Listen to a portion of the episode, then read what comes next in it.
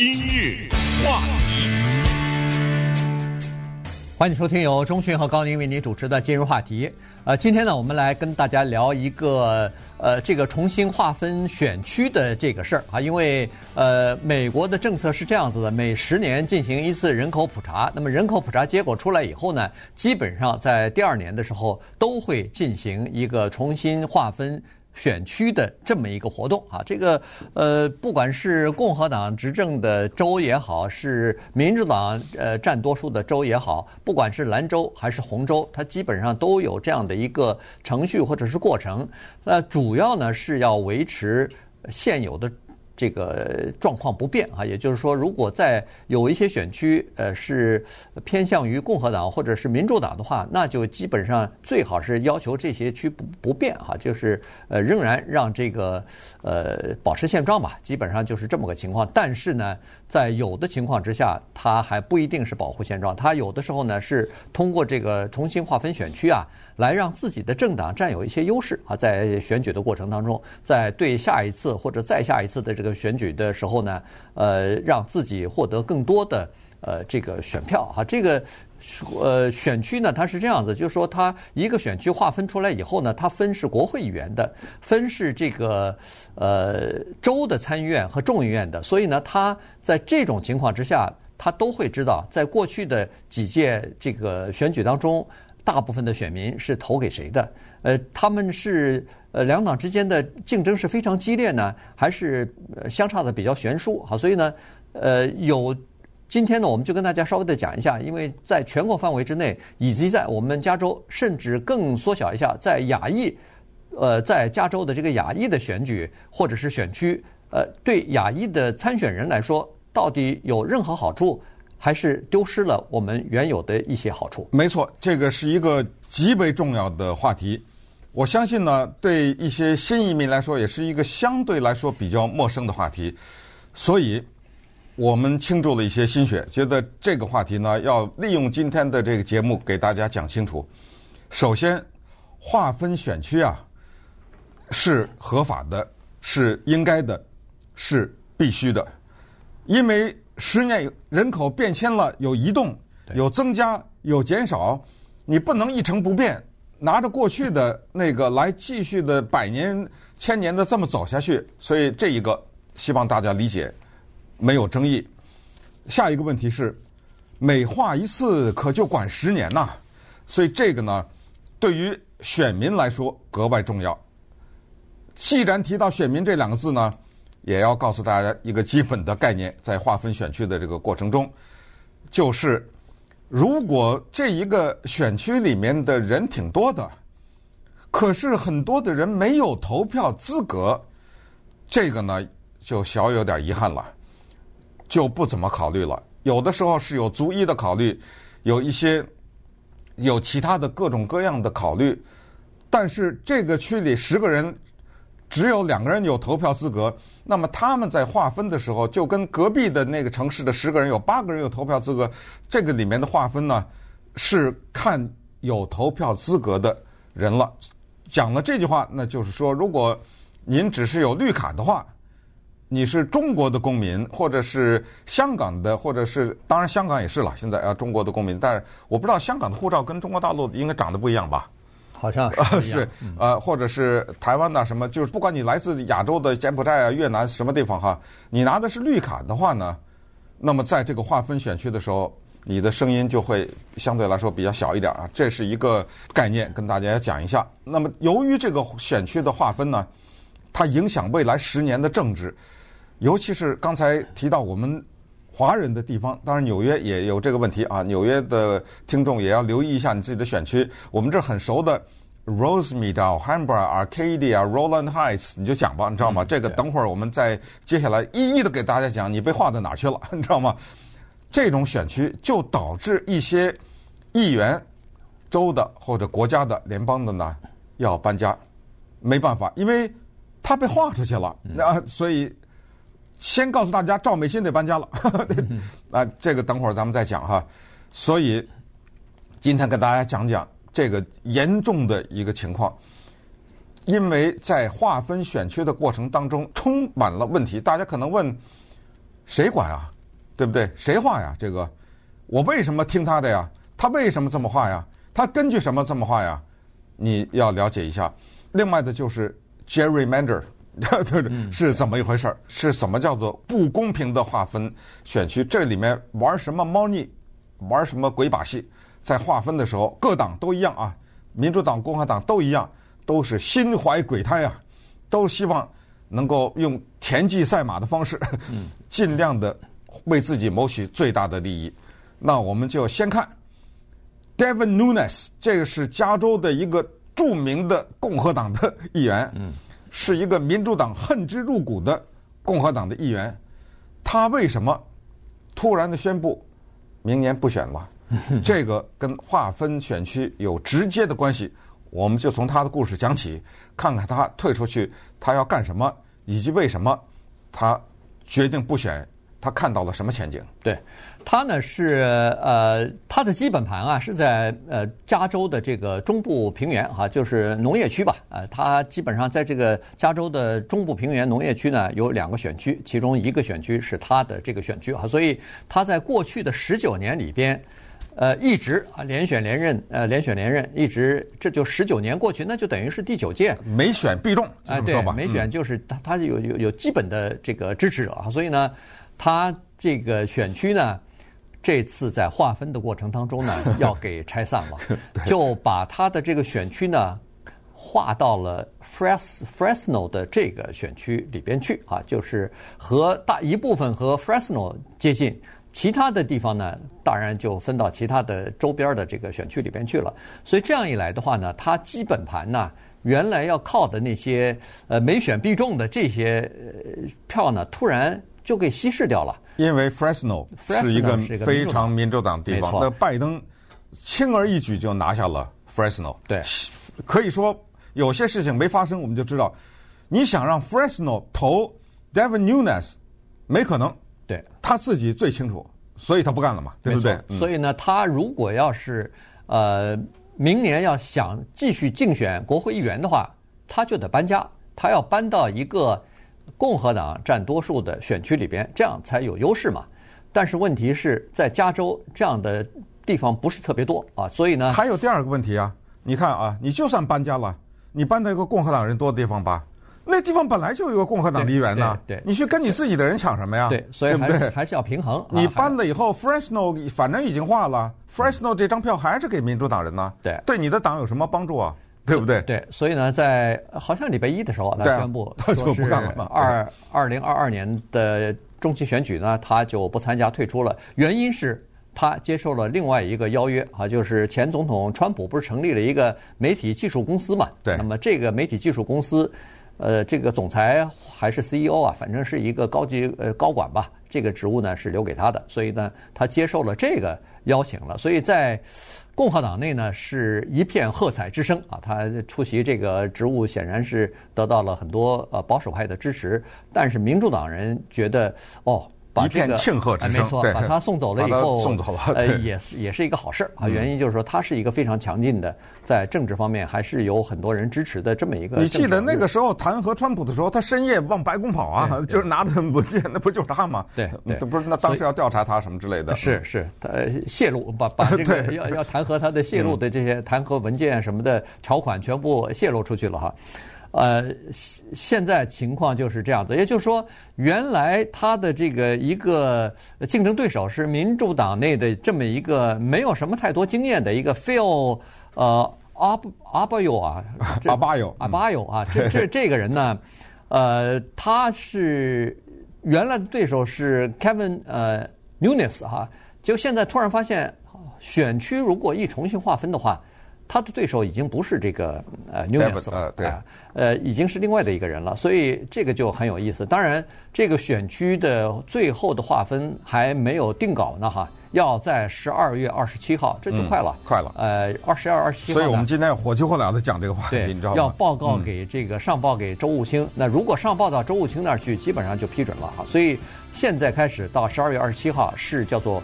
公众期啊，就是大家都可以提意见。你觉得你的这个选区划分的不公平，划分的不好，你可以提意见，看看能不能够在最后一做公众刻修改。反馈期啊，赶紧啊，对不对？该打电话，该写信的，对，不对？就是嗯义呃，就是你的这个选民啊，都有呃义务哈、或者说都有这个资格去进行反馈啊，你的意见什么的。最后呢，它可以做一些微调，但是大面积的改变看来是不可能了。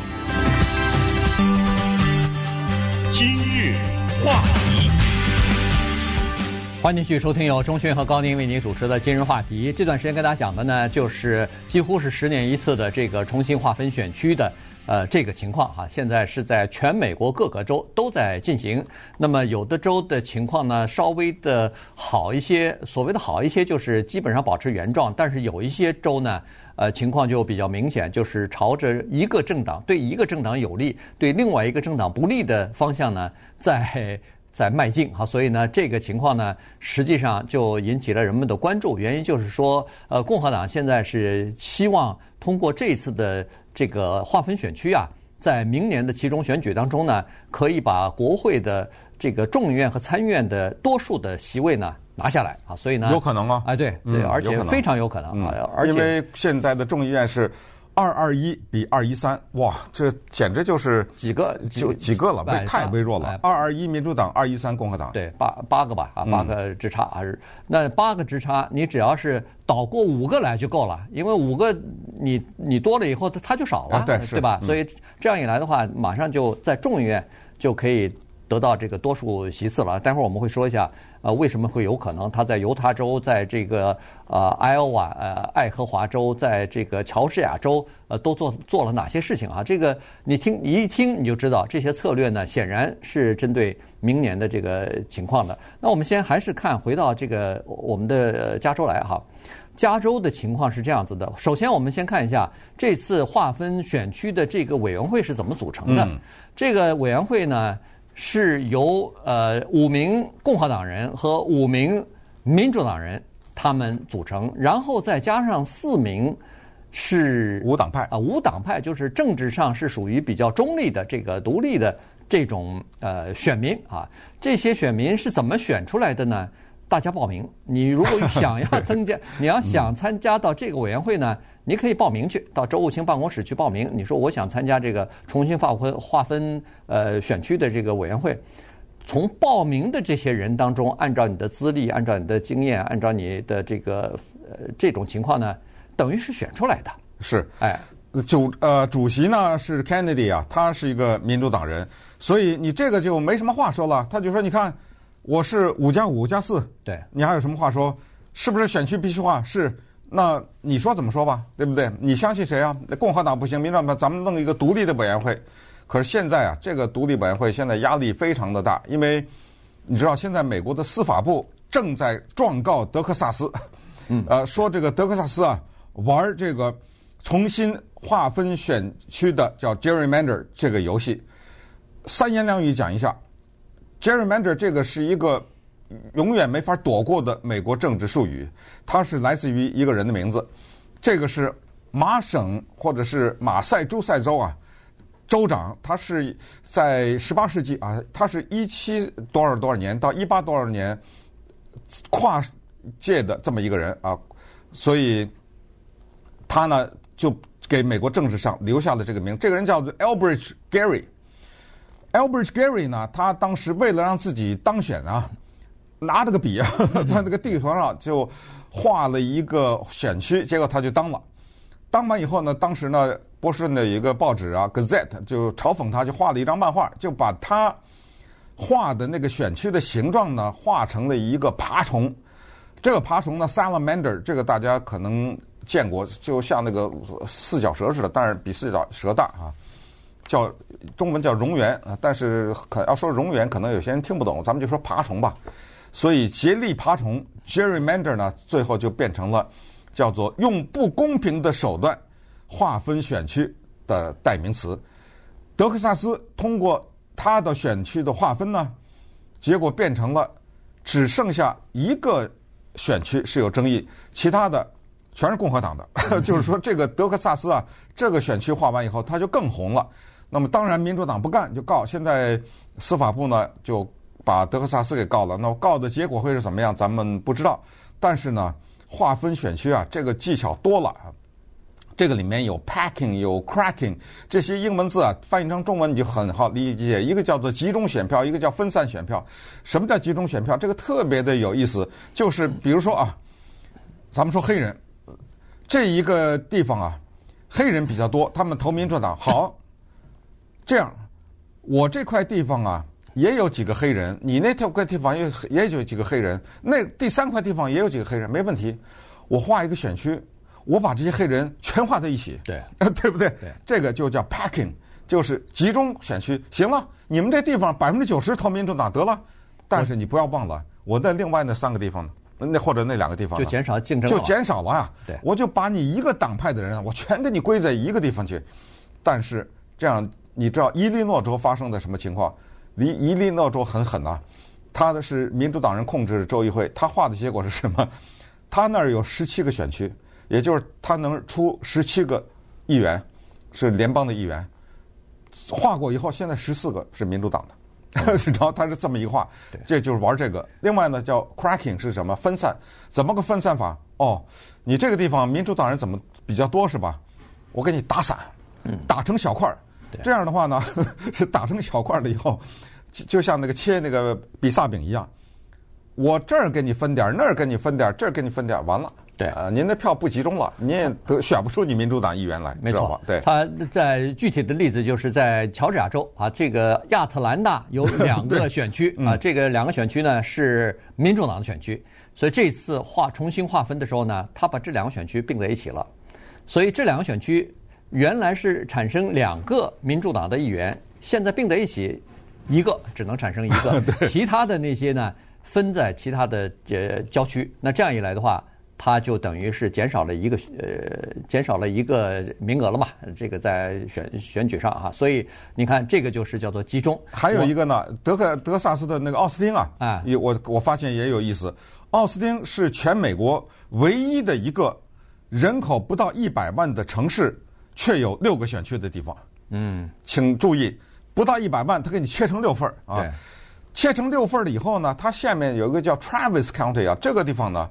你听着好玩吗？投给拜登的人是多少？百分之四十五的人投给拜登，这是一个就呃不是就是说呃拜登领先川普百分之四十五啊，不是百分之四十五，就是大幅度的领先啊。嗯。但是它不是划分的成六块吗？嗯。那五块全是民主党的，呃，全是共和党的。对。你想想，所以他就把民主党的集中在一起，嗯，都给你划在一个选区。那个盐湖城，呃，犹他州的盐湖城也是这样。盐湖城是犹他州是这个保守州啊，但是盐湖城呢是比较自由的州啊。于是呢，他把这个盐湖城这个选区啪的一下一拆为四，然后分到郊区的这个选区里头，那他的这个民主党的优势就没有了。所以呢，呃，这个就可以想象出来了，一个是集中起来。呃，我全部给你，我这个就等于是呃共和党的选举选举人啊，我就放弃了，我在这个地方连广告都不做了。对，呃，其他地方我保证我的这个优势啊，所以基本上大部分就是这种情况吧。但是呢，呃，在划分一个选区的时候呢，它也有一些基本的原则，你不能说是随心所欲的这么划啊。所以呢，它基本的原则呢，一是人口要差不多，也就是说，我这个选区我不能说是啊，民主党。这个人多，我给你两百万，只有一个选区，那那不行，因为你整个州的这个人口要差不多，平均下来差不多才可以。但是这个人口当中还是含有选民的概念。对对，不能说你这个城市十个人，那个城市十个人，但是。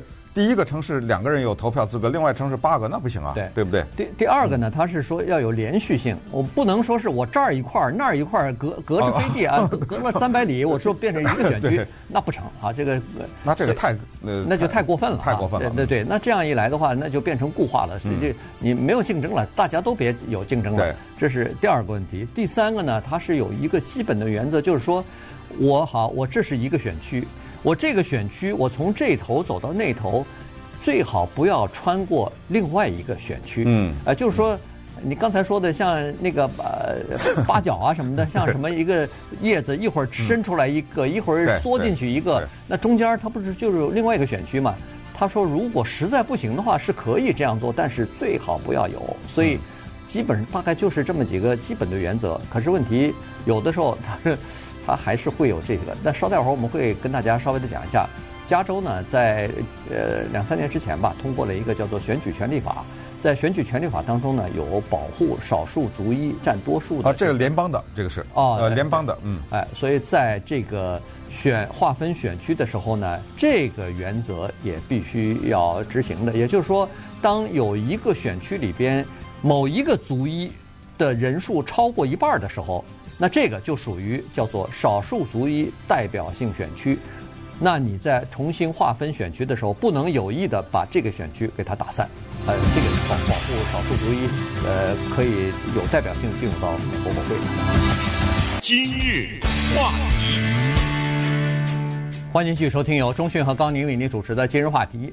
呃，这次的这个选区的重新划分呢，对整个的明年的这个集中选举啊，就是国会的选举，呃，有很重大的影响和意义哈。因为明年呃是这个国会选举，所谓国会选举每两年一次，就是国会众议院的呃这个所有的参呃众议员全部要重新选举哈。参议院是三分之一的参议员要选举，这个是联邦级的。那么在州一级的州的参众两院。也要重新选举哈，所以在这种情况之下呢，它呃意义就比较重大了。据说是呃现在就今天他要公布这个呃就是重新划分选区的文件哈，哎礼拜五明天选。这个草案啊草案。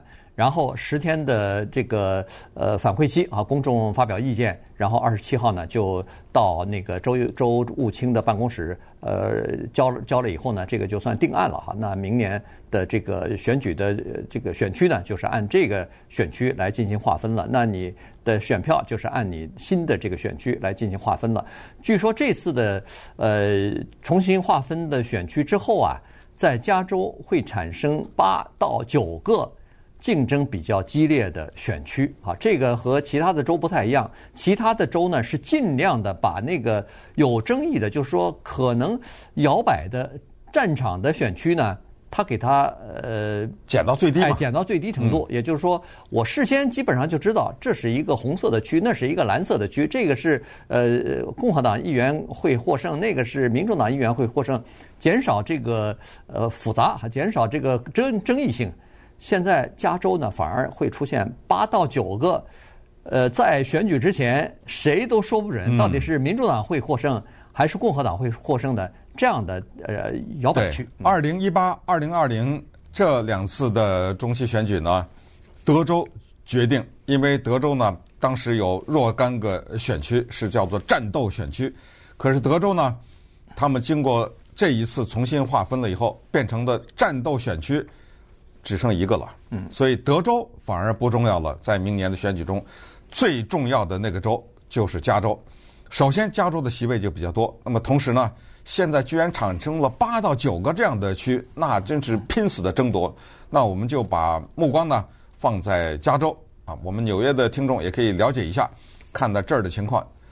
因为我们既然是亚裔呢，我们就从亚裔的角度来讲这件事情，来自于。世界各地的亚裔的人，以及中港台、越南什么等这些地方的华裔，打造了圣盖博谷的奇迹，必须得承认。嗯，花了漫长的五十几年，尤其是华人，我们从开餐厅、开洗衣店、开这种小打小闹的这个生意，慢慢的越做越大啊，银行啊、车行啊，越做越大，到后来呢。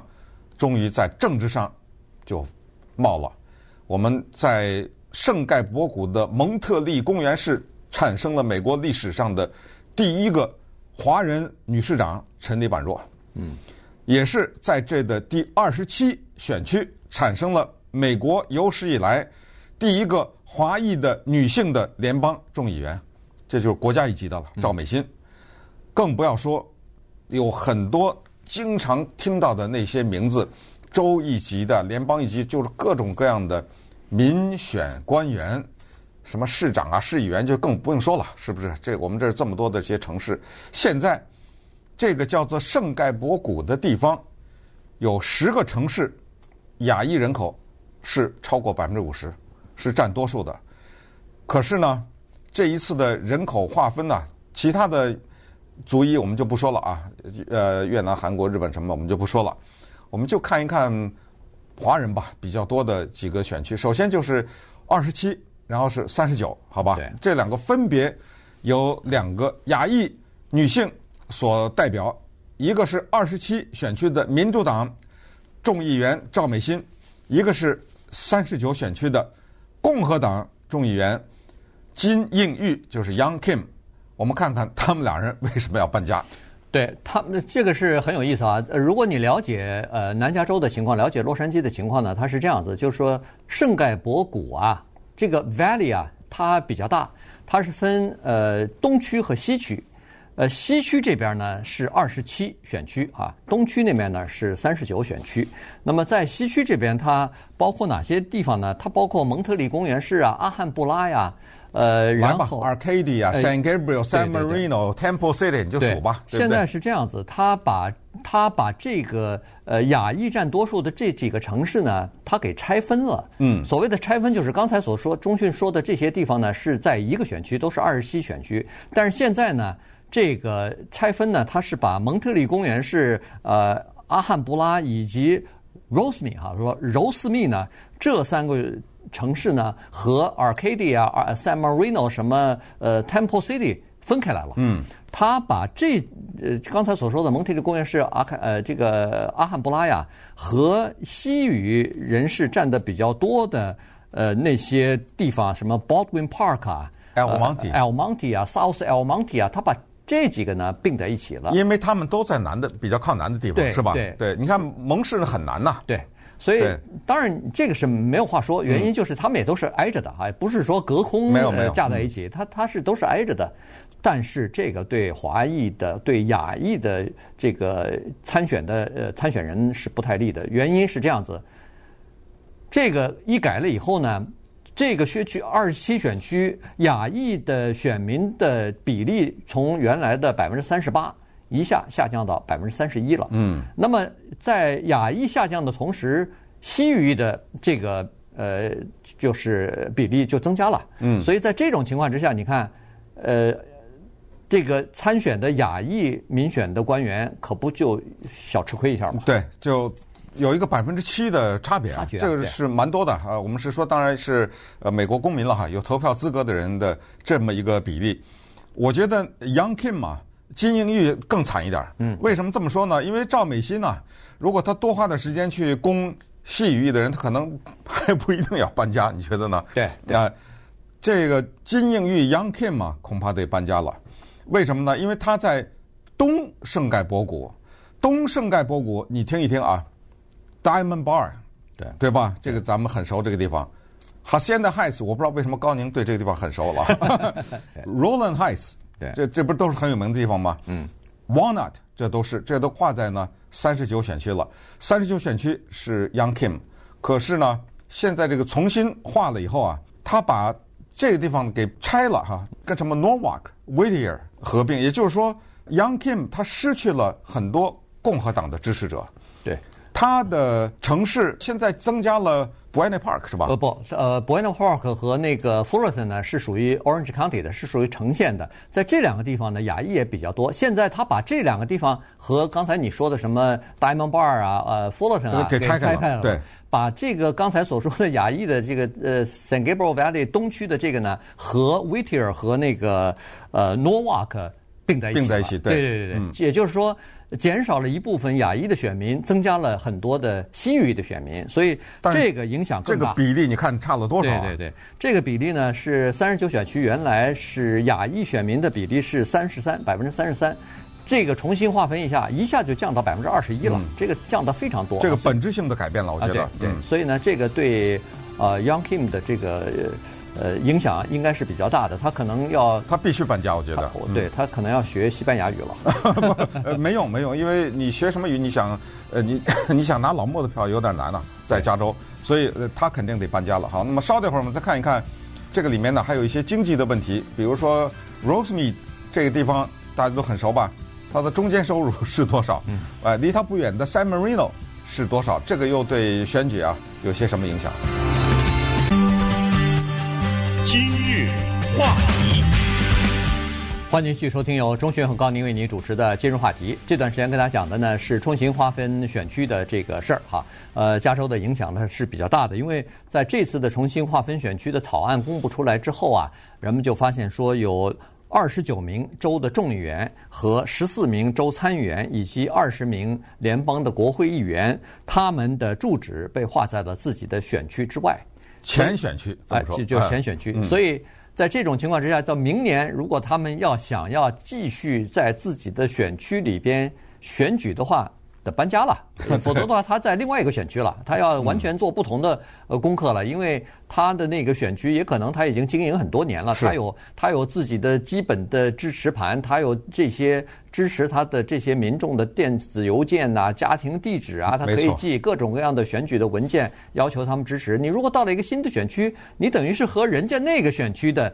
长期经营的那个人去进行竞争，人家也不认，反过来人家也不认识你啊，那个地方的人，你要重新再再去做这个整个的呃宣传的工作等等，这个对他们来说是相当不利的。我再把东边那个事重复一下，因为刚才念了太多的名字，还有点糊涂啊。我重复一遍：如果你家住在 Diamond Bar、Hacienda Heights、Rowland Heights 和 Walnut，过去你是第三十九选区，你和 Buena Park 和 Fullerton 是一家的，对，清楚了啊。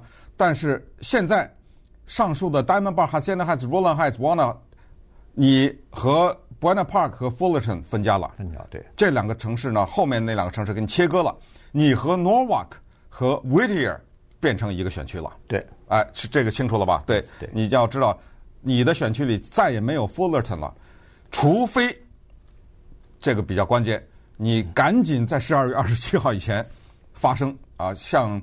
加州这有个什么呢？叫做加州公民重化委员会，就是刚才说那十四个人，他们这个组织，他们说民众，你们在接下来的正在开始的现在叫做民众反馈期啊，你们有什么意见反馈给我们？